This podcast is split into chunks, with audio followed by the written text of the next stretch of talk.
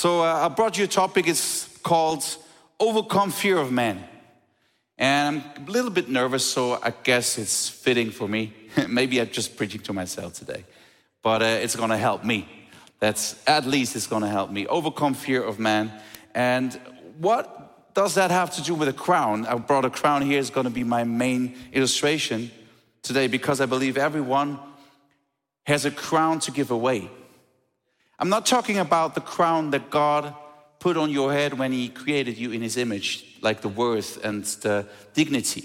I'm not talking about that because you don't have to give that away, but you have a crown um, that's like who has to say in your life, and everyone has one crown to give away. And to enter to into this topic, I brought you a little audio drama, and we're gonna tune right into it, and uh, you get the idea what's it all about today. A die in another's shoes. In the land of Valoria, King Theodore was renowned not only for his wise governance, but also for his insatiable curiosity.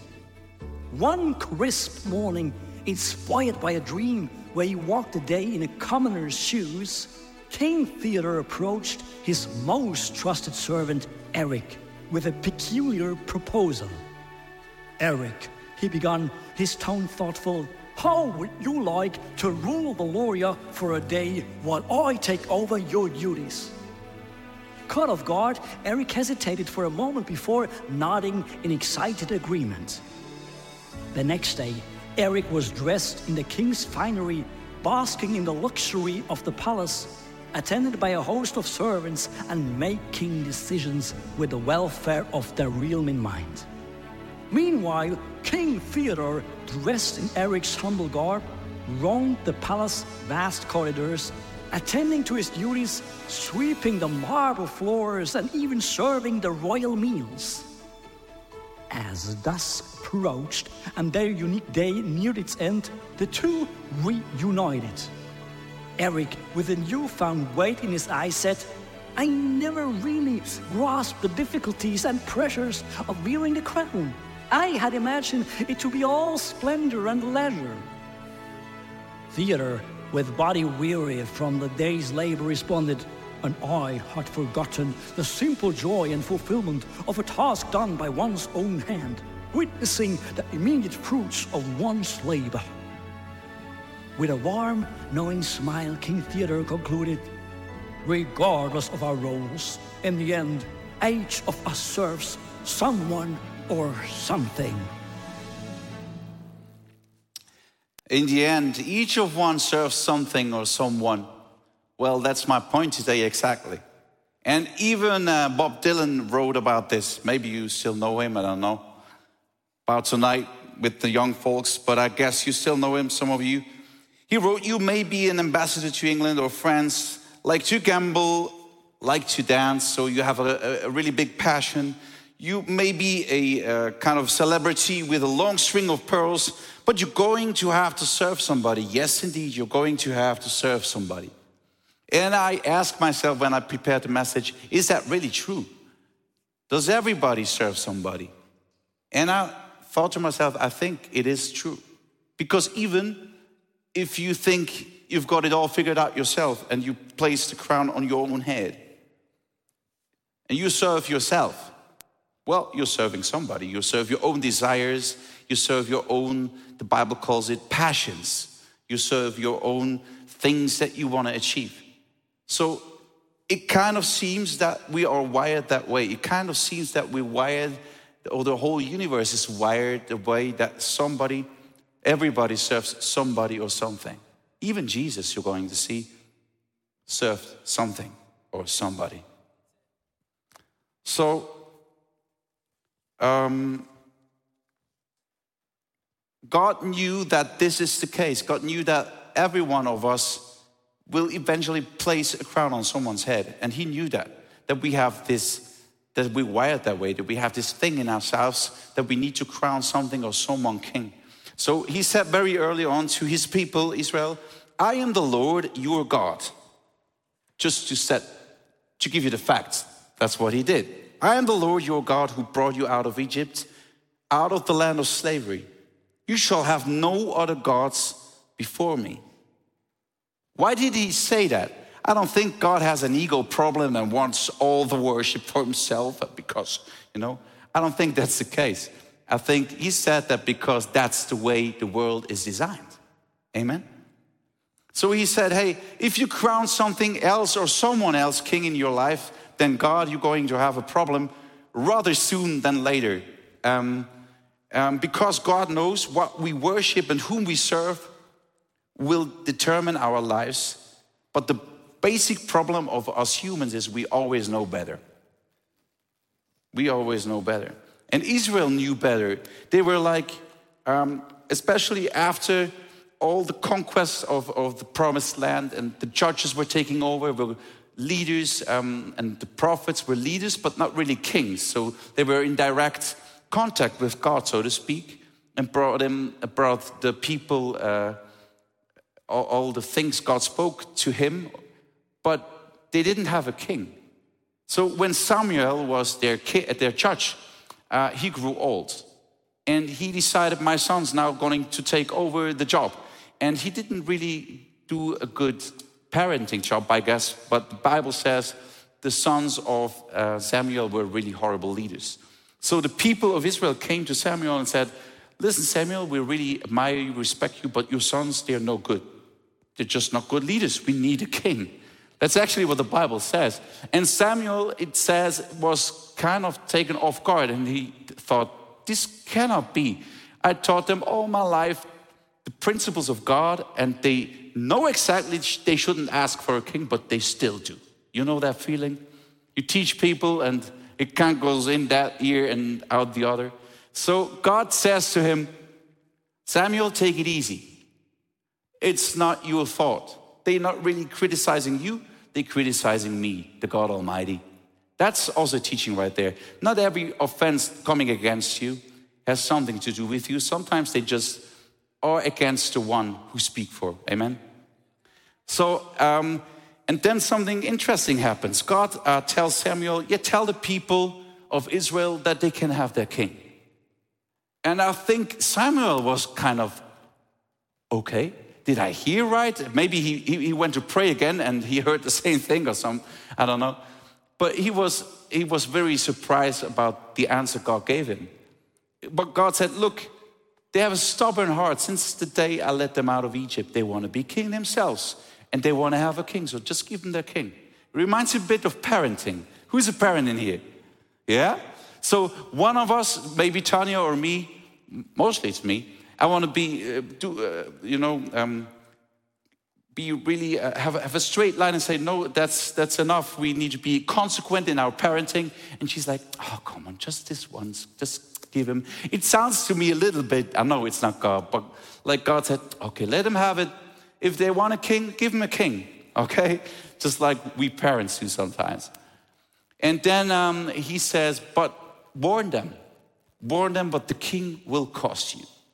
Because you see, every time you crown something or someone else than God king, it's going to cost you. God even might give you what you want. Doesn't always mean it's good for you. So you can ask God to give you what you want, or you can ask God to tell you what He wants. That's something else. Depends where, where the crown is sitting, on which head is sitting the crown. So Samuel warns the people, but you know what they say? Just like children, just my children, anyway. They say, No, we want a king over us. Well, why? Then we will be like all the other nations. You know that? My kids always say that. Everyone has an iPhone. Everyone has Instagram. I'm like, okay. Doesn't matter for me. Then we will be like all the other nations, all the other kids with the king to lead us and to go out before us and fight our battles. They have this romantic picture what a king is like. He's got all that splendor and he will enlarge the territory and he will give them security. But God warns the people of Israel you know, the king you choose now, you will ask me later to deliver you from. So be careful what you choose because you're going to ask God again to deliver you from. It's kind of the story of our lives, right? Because everything you call onto that is not God actually is going to enslave you. Everything you think is going to save you that is not God is going to enslave you eventually. And I don't know why we don't get this in our heads. But we have a hard time to just say, okay, God, if you want to be king, I want you to be king, and I, I lay my crown down at your feet. It seems like we're quite stubborn, right? We want God as our friend and as our savior. And king is all right as long as he's the king who fights for us and enlarges our territory. But if he wants to tell us what to do, well, it's kind of, I don't like that because I'm a Swiss and I, I want to vote on everything, okay? I want to have a say in my life. I just don't want a king over my life. But God's realm is not a democracy, it's a kingdom. And just because we don't like it doesn't make it go away. So the Bible is full of principles, laws, tips, whatever you want to call them. Um, some people have a problem with the word law because it's kind of old and, well, are we not in the new covenant and stuff? But it doesn't matter what you call it, it's still the will of God. Sometimes we, we try to wiggle around things, you know, just to find the words that fit nicely on an Instagram post. But God is God, and well, things are like they are. And if you want to have a good life, I want to have a good life, then the Bible teaches us how to have a good life. And there's a starting point, like in a game, in a board game. And we read about it in Proverbs 1, verse 7. The fear of the Lord is the beginning of knowledge, but fools despise wisdom and instruction. I read that every night to my kids for bedtime. Just kidding. The fear of the Lord is the beginning of all wisdom. And some of you are rolling their eyes just inwardly. I can see it, I can feel it. Doesn't matter. But you know, the fear of the Lord is a heavy word, really. Especially if you grew up very religious, like I did. You think, oh, the fear of the Lord. Why do I have to be afraid of God? I don't have to be afraid. Didn't He come to save me and to, well, deliver me from fear? Yes, well, yes, but it still says the fear of the Lord is where it starts. I didn't say it ends there, but it starts there. So, but something really helped me because, and that's kind of the topic of the whole message is there's another fear in our lives. You might know it's the fear of people. And now, if you have to choose between the two, between the evil kings that you crown in your life, or even yourself, and the King God, who you need to fear and give reverence and, and honor, I think the choice is a lot simpler now, okay? So, the next thing that really helped me is when I thought about the point that fear of God really also is love of God. For me, to fear God also means to love God. Because if you have a relationship that really matters for you, you're gonna, going to want to protect it, not lose it. So there's a kind of a little fear in that, right? Kind of reference not to offend your spouse or offend God. So fear of God and love of God is kind of interwoven, interlinked as is fear of man and love from people or love from man. It's kind of the same thing. You follow me? Because if it's more important to me what people think than what God thinks of me, then I'm kind of enslaved to other people's opinion. Okay? So it's like I'm giving my crown away to people. And that actually is, well, my king, I guess. That used to be the king of, in my life for a long time. And I'm trying to get rid of the king. I took the crown and gave it to Jesus, but that sucker always, always tried to come and get me back. So I want to encourage you today to think about who do you crown in your life? Whose opinion is so important to you? My king is fear of man. It really is. And it cost me a lot. I crowned that king. I crowned love from people, my king. The opinion of people, my king. And it cost me sleep. It cost me energy. To think about what other people think of you, it costs a lot of energy, man. To have discussions in your head with people that are not here, it's pointless and it costs you a lot of energy. So, if you can kind of relate to that topic, I want to have give you three little tips how to fear God more than men. Okay? First, first practical help is maintain the right perspective. Maintain the right perspective. We read in Matthew 10, and do not fear those who kill the body, but cannot kill the soul. Rather fear him who can destroy both soul and body in hell. It's a heavy verse, I know. It's a heavy verse. But why do we care so much what people think of us that we only know for some years? Some maybe just on Instagram, never even meet them face to face. Why don't we care more about what Almighty God thinks of us that we spend eternity with and who has a say where we spend eternity? And we read a good story that illustrates that very well in, uh, in uh, Exodus 1, where the people of God are enslaved in Egypt. And the midwives that help the Hebrew people uh, give, give birth, Hebrew women, sorry, it's just the women, at least it was back then. So, gives the Hebrew uh, women, helps them to, to give birth. Um, Pharaoh gave them the order to kill all the boys as soon as they uh, um, were born, because the boys were becoming warriors. So Pharaoh thought, hey, the people of Israel are getting stronger and stronger, and I need to stop that. If it's a girl, no problem, because she will never fight me when she's big, but kill all the boys. And we read what the midwives did in Exodus 1, verse 17. But the midwives feared God and did not do as the king of Egypt commanded them, but let the male children live. The midwives had more respect and reverence to God. The fear of God was greater than the fear of man. They had the right perspective. I'm not saying you should not, you should not have reverence for people, okay? Leadership is important and to honor people is important, but the opinion of God always matters more, always, every time. Okay?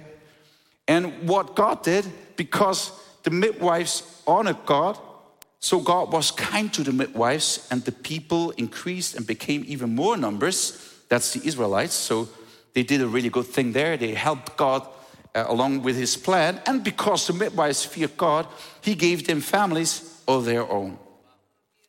So because they were righteous, they were fearing God, God even blessed their own lives. Maybe they, had, they, they were having trouble getting children on their own, God bless their lives. If you want to be blessed, be a blessing first. And you know, we sing all these beautiful songs. Before in worship, I, I, I couldn't help uh, recognizing all the, and had to write down the lyrics of some of the songs that we sing. They're really crazy because we sing, uh, Jesus is you, name above all names, you're greater, your way is far better than my way. We love to sing that stuff in church, right? Do you really live it out though?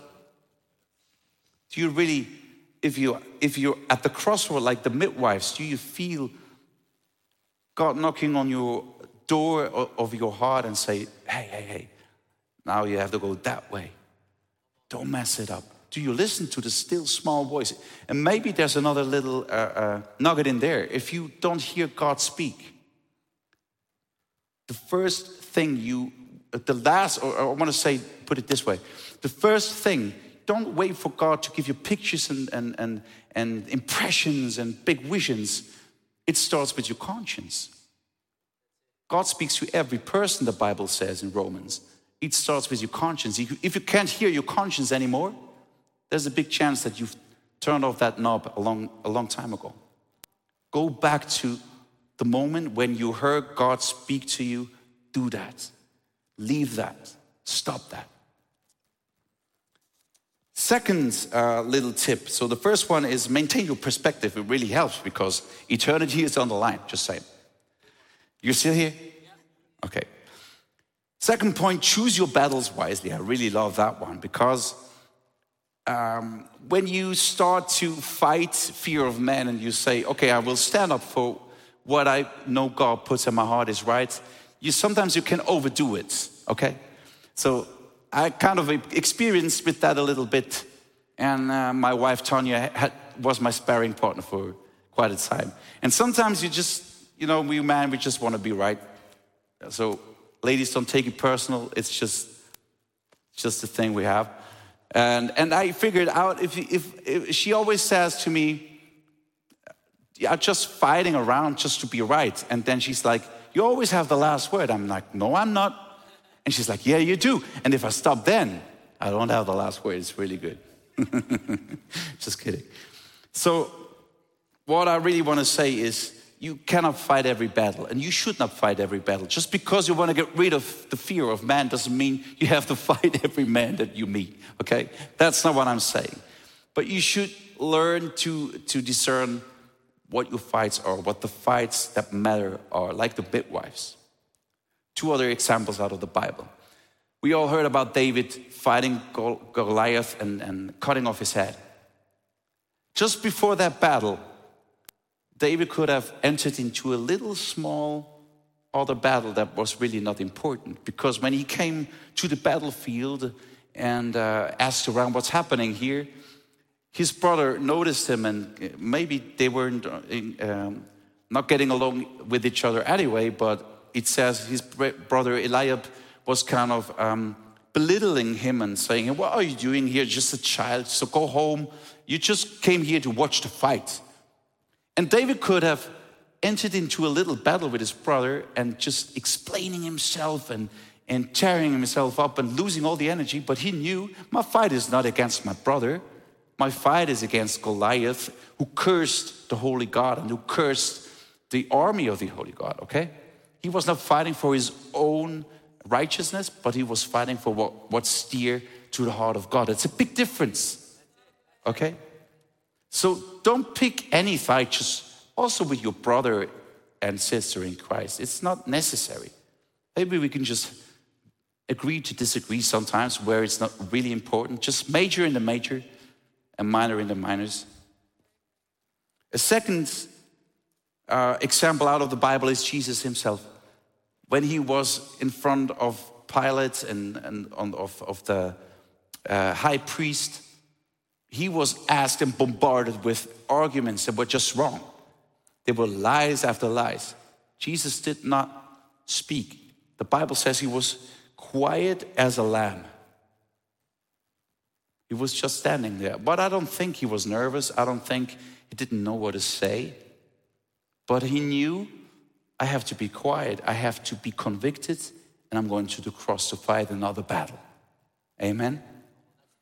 So sometimes you have to walk away from a battle to fight the right one, also with men. I'm coming to my last point soon, and it's got a, I kind of need to explain that one because what really helped me to also lose fear of man is it helps if you if you narrow your circle of influence.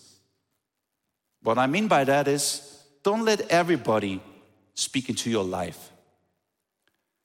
Don't listen to everything you hear, don't believe everything you read.